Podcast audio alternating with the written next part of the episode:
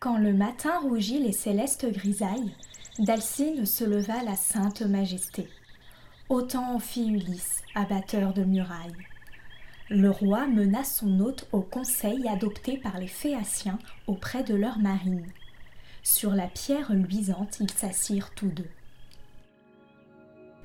Minerve, sous les traits du Céris d'Alcine, ménageant le retour de son héros fameux, parcourait la cité, des centres à la côte, et décochait ces mots à chaque citoyen. Allons, chef et régent du sol phéacien, courez vers l'agora pour apprendre quel hôte du sage Alcinos habite le palais en réchappé de l'onde. Ô Dieu, il est semblable. Elle excitait ainsi la foule malléable. L'enceinte et les gradins se bondent sans délai de curieux. Chacun du brave Laertide admire le maintien. Pallas avait semé sur sa tête et son buste une grâce splendide, et lui prêtait un corps plus grand, plus animé, pour que des habitants il devint le délice, s'annonça redoutable, enfin sortit vainqueur des luttes qui bientôt éprouveraient Ulysse. Lorsque les arrivants eurent pris place en cœur, Alcine, comme il suit, harangua l'assemblée. Oyez, prince et chef des Phéas canton, notre bouche dira ce que nous méditons. Errant, cet inconnu sous mon toit vint d'emblée des pays de l'aurore ou de ceux du couchant. Or de le reconduire, il nous prie, il nous presse. Eh bien, selon l'usage, obligeons sa détresse, car jamais pérégrin de mon seuil approchant n'eut longtemps à gémir après sa départie lançons un bateau vierge au creux des flots divins, et dans la fine fleur d'une équipe hardie, qu'on choisisse du coup cinquante-deux marins.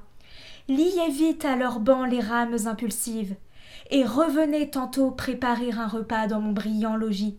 Vous serez mes convives. Ce sont nos jeunes gens que je pousse là-bas, mais vous, roi porte-sceptre, avec moi que l'on rentre au palais pour fêter l'étranger dignement que nul ne me refuse, et mandez le doux chantre Démodocus. Un dieu lui donna hautement l'art de nous enchanter, quand à sa verve il cède.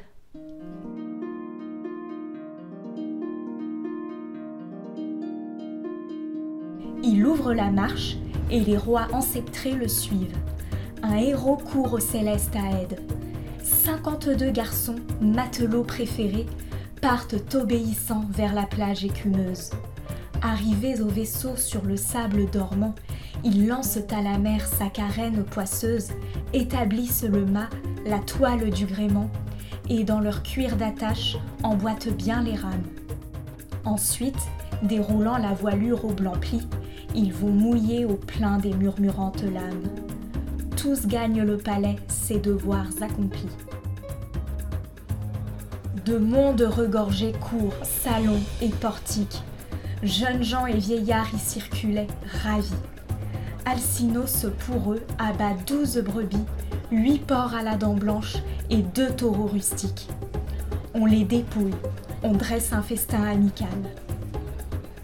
Le héros vient guidant le chanteur clarissime. La muse, en le comblant, le traita bien et mal. Elle éteignit ses yeux mais fit sa voix sublime. Pontonos lui roule un siège au clou d'argent parmi les invités contre une ample colonne. Il pense son luth sonore au-dessus de ce trône et lui montre comment on va le dégageant. Puis, sur un fin trépied, il place une corbeille et le flacon vineux pour qu'il boive à loisir. Alors, des mets servis, chacun de se saisir.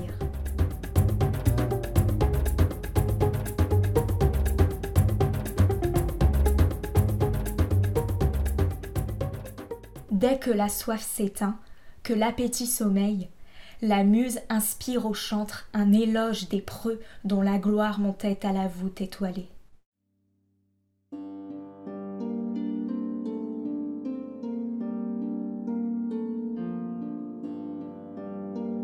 C'était le choc d'Ulysse et du fils de Pélée échangeant, au banquet en pompe offert aux dieux, de virulents propos Le roi des gens, Atride, se réjouit de voir surgir ce grand discord, car Phébus Apollon le lui prédit d'abord dans la dive Pytho, quand d'un oracle avide il visita son temple.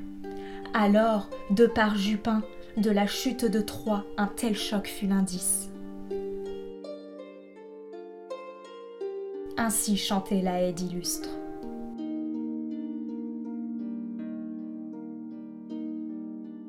Mais Ulysse, prenant d'un doigt nerveux son grand manteau pourprin, le tirait sur son front, couvrait son beau visage, de peur qu'on aperçût ses yeux se fondre en eau.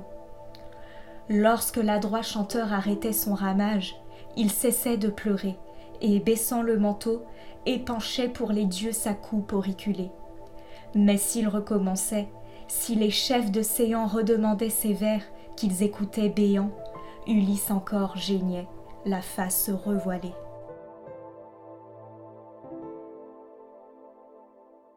Aucun des assistants ne vit couler ses pleurs. Le seul Asinos, assis près de sa table, l'entendit exhaler maint soupir lamentable. Aussitôt, secouant son peuple de rameurs, Oyez, princes et chefs des provinces de chair, nous voilà satisfaits, et du repas joyeux et du luth, compagnons de toute bonne chair. Que l'on sorte à présent, qu'on entame les jeux, afin que l'étranger, revenu vers sa source, raconte à ses amis combien nous excellons au saut, au pugilat, à la lutte, à la course. Il va le premier. Tous suivent ses talons.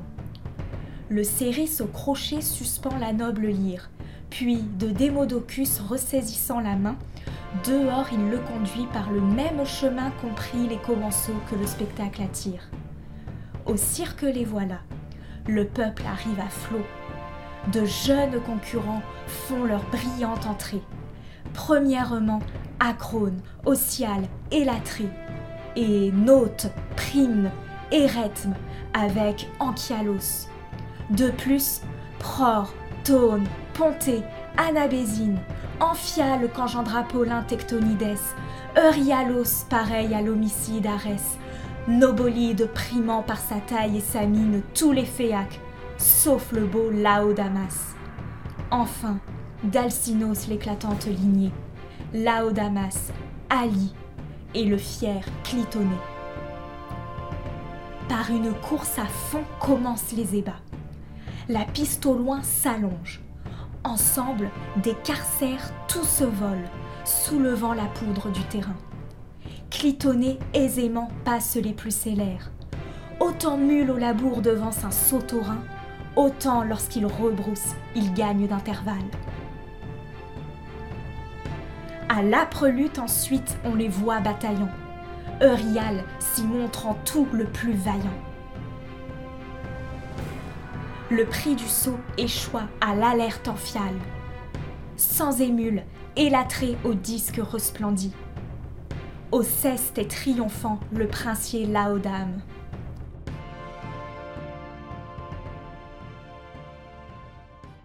Lorsque tous, par ces jeux, ont égayé leur âme, le fils d'Alcinos, Laodamas, leur dit Très cher, à l'étranger, demandons quelle sorte de combat il a pris. Passables sont ses traits, et musculeux ses bras, ses cuisses, ses jarrets. Son cou bien affermi, sa stature, tout porte un cachet de verdeur. Mais le malheur là-bas, rien de tel en effet que la vague mutine pour faner un humain, quel que soit son éclat. Aussitôt Eurial au rejeton d'Alcine. Là, Damas, tu viens de parler sagement. Invite-le toi-même à se risquer en lice. À ces mots, du monarque l'héritier véhément s'avance dans l'arène, et regardant Ulysse Allons, père étranger, prends part à nos combats, s'il en est de ton goût, tu les sais tous en somme, car il n'est pas d'honneur plus saillant pour un homme que celui qu'on acquiert par les pieds, par les bras. Viens, essaie, et bannis ta songeuse tristesse. Le départ convenu n'en peut souffrir d'arrêt. Ton navire est sous voile, et tes rameurs sont prêts l'industrieux Ulysse avec délicatesse. Pourquoi Laodamas me provoquer ainsi? Mon cœur est plus enclin au tourment qu'à la joie. J'ai peiné, J'ai souffert longuement jusqu'ici. Maintenant, parmi vous, pour que l'on me renvoie, je suis le suppliant du roi, du peuple entier. Eurial en retour l'injuriant en face. Hôte, je ne t'égale aux citoyens de race qui pratiquent des jeux l'universel métier, mais au vieux loup de mer notant de sa dunette, en féroce patron d'un bateau commerçant la marchandise entrée, et ne s'intéressant qu'à ses gains frauduleux. Tu n'es pas un athlète. Ulysse lui répond, le mirant de travers. Fils, ta langue a péché, tu parais sans cervelle. Les dieux n'accordent pas à tous ces dons si chers, la beauté, le bon sens, l'éloquence formelle. D'un physique élégant celui-ci manquera, mais un verbe divin l'embellit. Sa présence sourit à tous les yeux. Il parle avec prudence, d'un ton modeste et doux, domine l'agora. Quand il sort, comme un dieu le révère la foule. Cet autre d'un céleste est le vivant portrait. Pourtant, de ses discours, la grâce ne découle. Ainsi, toi, quel beau corps Zeus même ne saurait parfaire ses contours.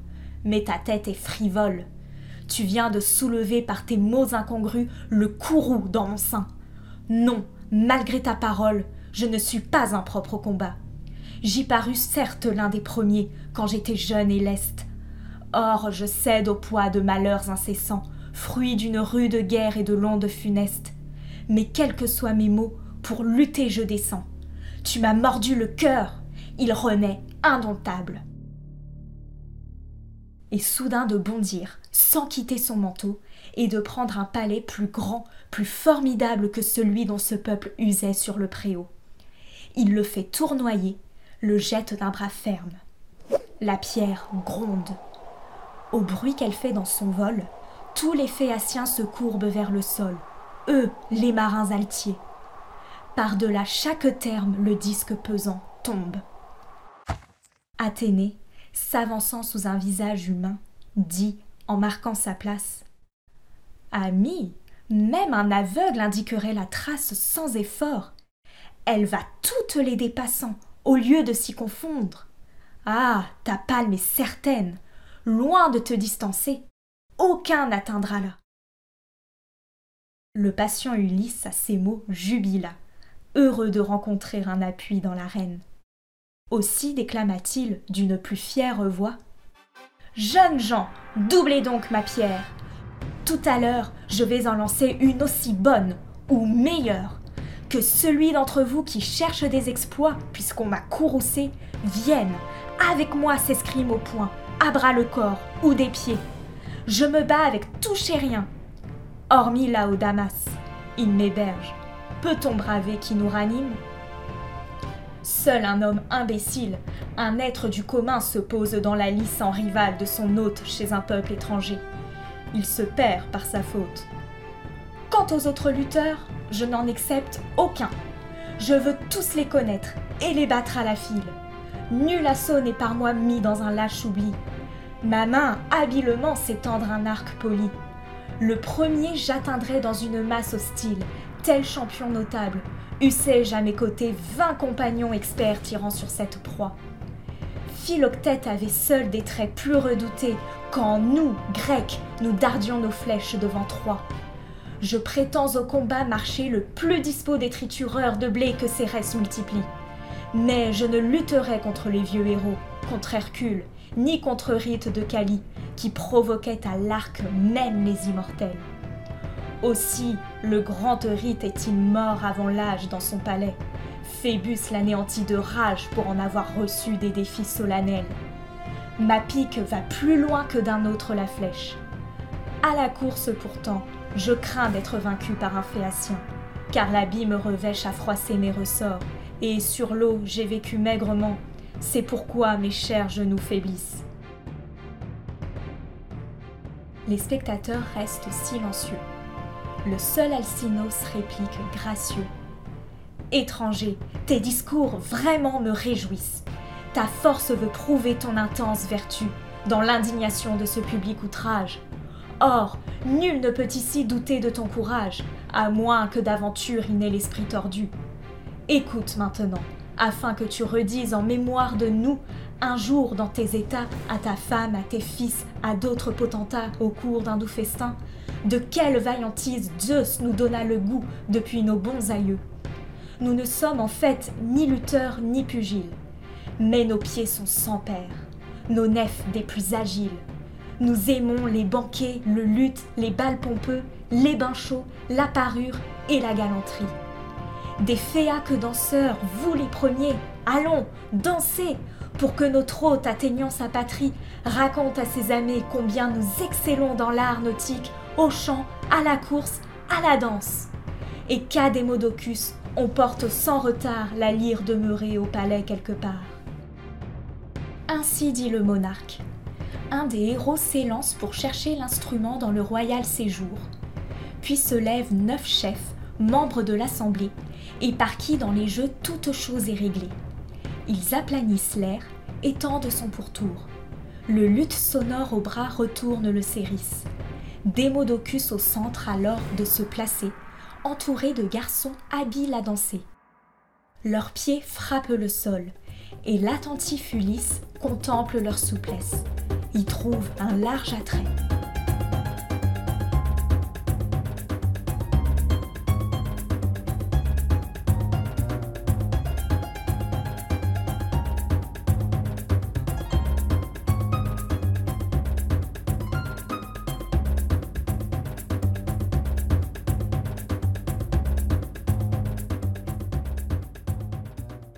Aide cependant sur sa lyre modèle dit les amours de Mars et de Vénus la belle. Il s'était chez Vulcain vu d'abord en secret.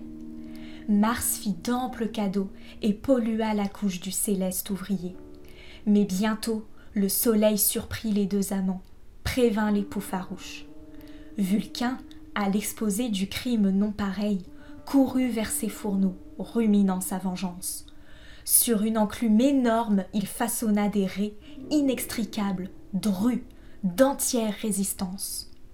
Son piège fabriqué, furieux contre Arès, en hâte il rallia sa chambre d'hyménée et cercla son lit de ses mailles d'airain qui, des pieds s'élevant, comme fils d'araignée s'accrochaient au plafond. Nul œil, même un divin, n'aurait rien soupçonné, si fine était la trame. Après avoir tendu ces merveilleux panneaux, il feignit de partir pour l'aimable Lemnos, de toutes les cités la plus douce à son âme. Le guerrier au frein d'or veillait assidûment. Dès qu'il vit s'absenter le forgeron Inclite, empressé de ravoir les baisers d'Aphrodite, de Vulcain il gagna l'intime appartement. La dive, retournant du pourpris de son père, était assise. Mars se présenta soudain et lui dit galamment, en lui prenant la main Vite, sur notre couche, allons dormir, ma chère. Vulcain n'est plus ici, mais à Lemnos, je crois, auprès des Saintiens à la langue barbare. À ces mots, de Vénus un chaud désir s'empare, et les voilà couchés. Tout à coup, sous son poids, des mailles les étreint l'appareil invisible. Ils ne peuvent l'ôter, faire aucun mouvement. La fuite leur paraît désormais impossible. Or, l'illustre boiteux rentra subitement, n'ayant pas de lemnos accompli le voyage. Le soleil, son Argus, avait su l'avertir. Donc il reparaissait, tourmenté davantage. Au seuil, il se détint là son cœur de bondir et sa voix d'ameuter l'ambrosine famille. Ô Jupiter, et vous, béat sempiternel, venez voir des tableaux plaisants mais criminels. Parce que je suis laid, Vénus de Zeus la fille me méprise et chérit ce Mars pernicieux qui beau s'avance alors que mon pied cloche. Qu'à mes seuls géniteurs ce tort on le reproche. Ne pas me mettre au monde eût été beaucoup mieux. Regardez comme ils sont endormis bouche à bouche, en mon lit profané. J'enrage à cet affront. Malgré tout leur amour, je pense que ma couche leur déplaira bientôt. Tous les deux s'ennuieront d'en jouir, car j'entends que ce réseau les tienne, jusqu'à ce que Jupin m'ait rendu les présents qu'à ma noce j'ai faits pour cette épouse chienne. Elle est bien belle, mais ne dompte pas ses sens. Au seuil des reins, tous les dieux s'assemblèrent. On vit d'abord Neptune, ébranleur de rochers, Hermès, trouveur subtil, Phébus, roi des archers. Chez elle, par pudeur, les déesses restèrent. Et les dieux bienfaiteurs se tenaient sur le seuil.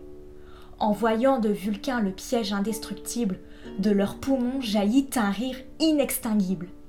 Puis l'un de dire à l'autre, en clignotant de l'œil, Le mal parfois échoue, un lourd gagne un rapide. Ainsi, Vulcain, pied beau, aujourd'hui roule Mars, l'hôte le plus léger des célestes remparts. L'art est vainqueur, l'amant d'un combe aux dieux perfides. Tels étaient les discours qu'ils échangeaient entre eux, quand soudain, Apollon, fils de Zeus à Mercure, Hermès le Jovien, dieu bon de vive allure, voudrais-tu, garroté de fer aussi nombreux, reposer dans ce lit, près de Vénus la blonde? L'argicide courrier répondit au narquois. Mais oui, prince Apollon, au sonore carquois, quand devrait m'écraser trois fois cette rotonde, que les dieux m'y verraient, les dives mêmement, je m'accollerais bien à la blonde Cyprine. Les immortels encore rirent tous bruyamment. Neptune, montrant seul une tête chagrine, priait l'artiste époux de délivrer Arès. Sa bouche lui dardait ces paroles ailées. Romps ces fils, par ma foi, les sommes stipulées comme il s'y est entre dieux te défrayeront après. Le clopinant célèbre à ce pressant langage. N'exige pas cela, Neptune aux chocs affreux. Le gage des méchants est un très méchant gage. Comment le contraindrais-je au sein des bienheureux si Mars file allégé des liens de la dette? Neptune ébranle sol riposta vivement. Vulcain, si détaché Mars dupe ta cassette, moi-même entre tes mains je m'oblige au paiement. L'illustre boiteux dit, satisfait d'un tel plége. Il n'est ni juste ni bon de repousser tes vœux. Et sa force aussitôt rompit l'atroce piège. Le couple adultérin, libre alors de ses nœuds, s'envola prestement. Mars plongea vers la trace. Vénus, mère des riz, sur Chypre descendant, rejoignit dans Paphos ses bois, son temple ardent. Un bain la délaça, son corps par chaque grâce fut imprégné des sucs aux grands dieux réservés, puis revêtu d'habits précieux adorables. Ainsi chantait la Haide. À ces vers admirables Ulysse jouissait, comme étaient captivés tous les Phéaciens, ses maîtres de la rame. Mais le roi veut qu'Ali avec Laodamas joue à part. Nul danseur n'égalant ses primas. Ils prennent un étoffe d'un beau couleur de flamme que le savant Polybe a disposé pour eux. En arrière, courbé, l'un à la nu obscure l'envoie, et l'autre en l'air, dans un bond vigoureux avant de retomber aisément, le capture. Après cet exercice au ballon vertical, ils font en piétinant sur la terre féconde mille tours variés. La jeunesse à la ronde bat des mains. Le vacarme éclate général. Sur ce, le noble Ulysse au somptueux monarque. Alcine, toi, le chef de tous ses habitants, tu m'avais annoncé des gymnastes de marque, et tu n'as pas menti. Mes regards sont contents. Alcinos, le cœur plein d'allégresse, harangua comme il suit son peuple de marins. Oyez, chefs et régents des Phéas terrain, cet étranger me semble étonnant de sagesse. Faisons-lui du foyer l'habituel cadeau. Vous êtes douze rois nantis du rang suprême par le vote public. Moi, je suis le treizième. Qu'ils tiennent de chacun tunique et frais manteau, avec un talent d'or d'une valeur parfaite rassemblons ces présents, afin que sous les doigts, l'hôte ayant tout arrive au souper, l'âme en fête. Que Rial l'apaise aussi d'un mot courtois et par un don. Tantôt sa langue eut un caprice. Ainsi parla le roi. Chaque prince applaudit, et pour sa cote-part dépêcha son séris. Euryale à son tour prit la parole et dit Puissant Alcinos, honneur du territoire, je vais selon ton ordre apaiser le forain. De ma part, il aura ce glaive tout d'airain, à manche d'argirose, au fourreau d'un ivoire sculpté d'hier. Ce don lui sera d'un grand prix. Au fier Ulysse alors il tend l'arme superbe, et par ses mots ailés sereine ses esprits. Salut, père étranger. Si d'une phrase acerbe je t'offensais, qu'au loin l'emportent les autant. Que l'Olympe te rende à ton sol, à ta femme, car loin de tes amis tu cours depuis longtemps. L'ingénieux héros incontinent s'exclame. Salut, ami, les dieux aillent te protégeant. Puisses-tu ne jamais regretter cette épée que m'offre gentiment ta bouche disculpée Il ceint le glaive, orné de clous d'argent.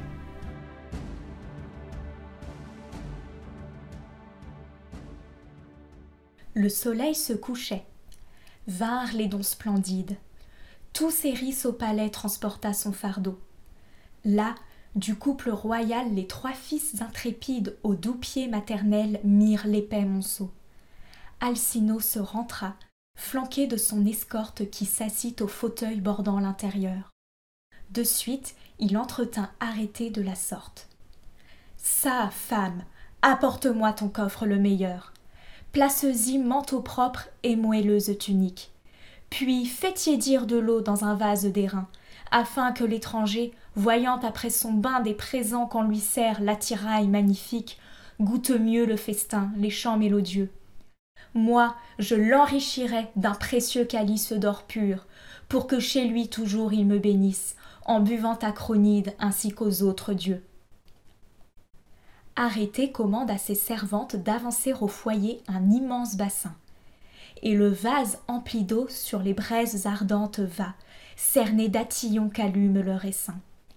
La flamme autour s'élève, et l'onde à point bouillonne.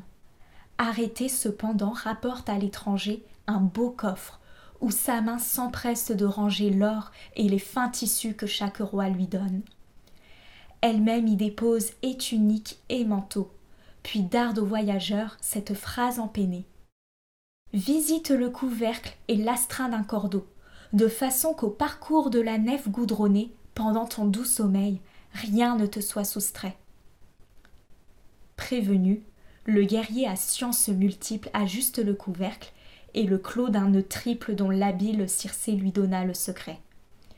Bientôt de se baigner, l'intendante le prit.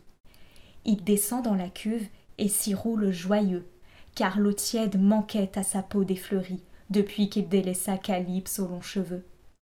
Chez elle, il eut toujours d'un dieu le corps limpide. Après qu'il fut lavé, bien parfumé d'onguent, vêtu d'un blanchiton, d'une pourpre chlamide, le preux marcha du bain aux convives fringants. Brillante des attraits de sa beauté céleste, Nausicaa, debout sur le seuil carrelé, d'Ulysse contemplait la splendeur manifeste, et le flatta soudain de ce langage ailé. Adieu, cher voyageur, rentrez dans ta patrie, daigne penser à moi qui préservais tes jours. Ulysse répondit, homme de bon discours. Douce Nausicaa, d'Alcine enfant chéri, que si j'obtiens de Zeus l'époux d'Érée la faveur de revoir mon sol et ma famille, ainsi qu'une déesse au loin, je te prierai toujours, car je te dois la vie, ô jeune fille. Il prit un siège auprès du souverain.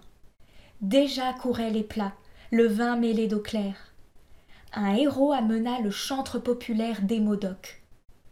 Au milieu des commensaux en train et contre un haut pilier, il l'assit à sa place. Ulysse alors de dire aux Céris, avec tact, après avoir coupé sur le dos presque intact d'un porc aux blanches dents une tranche fort grasse Héros, prends cette chair et que Démodocus la mange. Quoiqu'en deuil, j'honorerais sa lyre. Hommages et respects aux Aèdes sont dus par tout homme ici-bas. La muse les inspire, la muse aima toujours le peuple des chanteurs.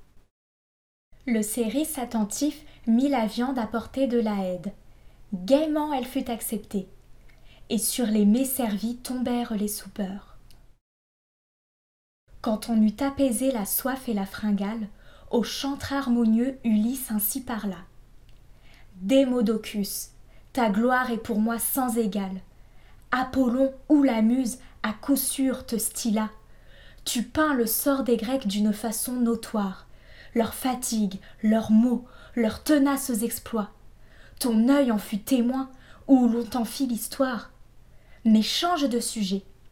Dis ce cheval de bois qu'Épéus construisit à l'aide de Minerve, et qu'Ulysse pardole pour détruire Ilion dans ses murs put guider plein d'un noir bataillon. Si tu sais nous conter ces choses-là de verve, je proclamerai, moi, désormais, en tout lieu, que Phébus t'a soufflé tes chansons palpitantes. La haie préluda sous les fluves d'un dieu. D'abord, il dit comment, ayant brûlé ses tentes, des Argiens s'enfuient le contingent naval. Mais d'autres Grecs, d'Ulysse escorte bénévole, restaient au sein de Troie, à l'abri du cheval par les mêmes Troyens traînés dans l'acropole. Il était là. Le peuple incertain et bruyant l'entourait. Trois avis partageaient l'affluence. Ou d'ouvrir, hache en main, ce colosse effrayant, ou de le rompre au roc du haut de l'emmener, ou de l'offrir aux dieux comme expiation. Ce troisième conseil eut réussite pleine, car le destin voulait que pérît Ilion dès qu'entrerait le monstre où l'élite achéenne siégeait, prête à semer la flamme et le trépas. Le chantre dit après les enfants de la Grèce quittant pour en finir leur caverne traîtresse. Il montra ses héros pillant tout sur leurs pas. Ulysse à Mars pareil, au toit de Déiphobe s'élance, accompagné du divin Ménélas, et brave mille morts auxquels le dérobe en assurant ses coups la fidèle Pallas. Voilà ce que chantait la haie de plein de charme. Mais Ulysse pleurait, tristement absorbé. Comme une jeune épouse arrose de ses larmes le corps d'un cher mari, sous ses remparts tombés pour défendre du joug son foyer et sa ville, elle étreint ce cadavre encore frémissant et gémit, éperdue. Or, de sa lance vile au bras et dans le dos, l'ennemi la blessant l'emmène en servitude et l'avoue aux misères. Sa face alors s'empreint d'un morne désespoir. Ulysse ainsi versait mille larmes amères, mais nul des conviés ne le vit se douloir. Le seul Alcinos de sa table proxime l'entendit exhaler d'innombrables sanglots. Aussi, secouant son peuple maritime. Oyez, chefs et régents des Phéas enclos, qu'à ces divins accords renonce Démodoc à chacun ne plaît pas ce qu'il a célébré. Depuis que nous soupons que son luth a vibré, l'étranger se tourmente et m'implore le suffoque. Sans doute il est en proie à quelque affreux souci. Donc trêve à ses accents. Que l'hôte et les convives s'amusent de concert. C'est préférable ainsi. Nous avons préparé départ et donatives, le tout avec entrain pour le noble inconnu. L'hôte, le suppliant, devient un frère, même pour celui qui conserve un esprit ingénu. Toi, ne scelle donc pas, usant de stratagèmes, ce que je veux savoir. Parler franc vaudra mieux. Apprends-moi de quel nom ta mère, ton père et tes concitoyens te désignent chez eux. Nul parmi les humains d'infime ou haute sphère de nom n'est dépourvu dès qu'il est enfanté. Sa famille en donne un à chaque être viable. Enfin, dis-moi ton sol, ton peuple, ta cité, pour que te mène là ma flotte imperturbable. Les vaisseaux chériens n'ont pas de timonier, n'ont pas de gouvernail comme les autres coqs. Mais ils vont devinant le but des notonniers et savent les pays, les ports sans équivoque. Voilés par l'air, la nue, ils croisent vivement l'abîme fluctueux et leur vol émérite ne craint ni les dégâts ni l'engloutissement. J'ai pourtant ouï dire autrefois à Nosite, mon père, que Neptune un jour nous punirait de reconduire sauf tous les gens de passage.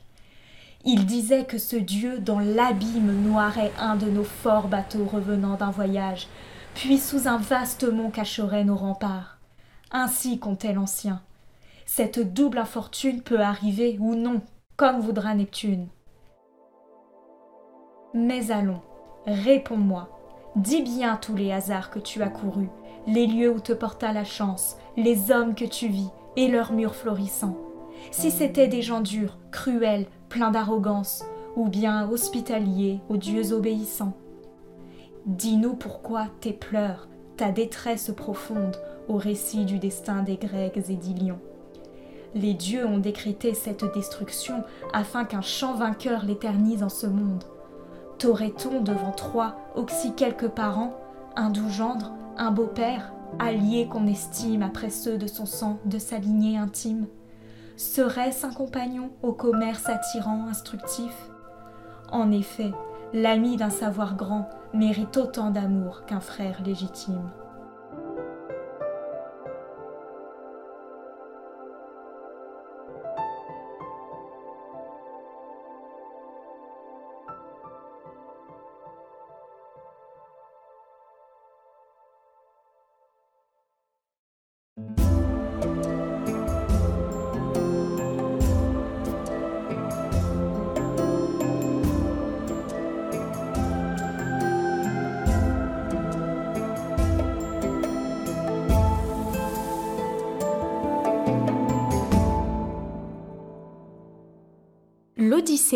Par Homère.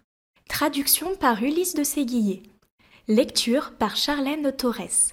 Composition et interprétation des musiques par Alexandre Jaunet.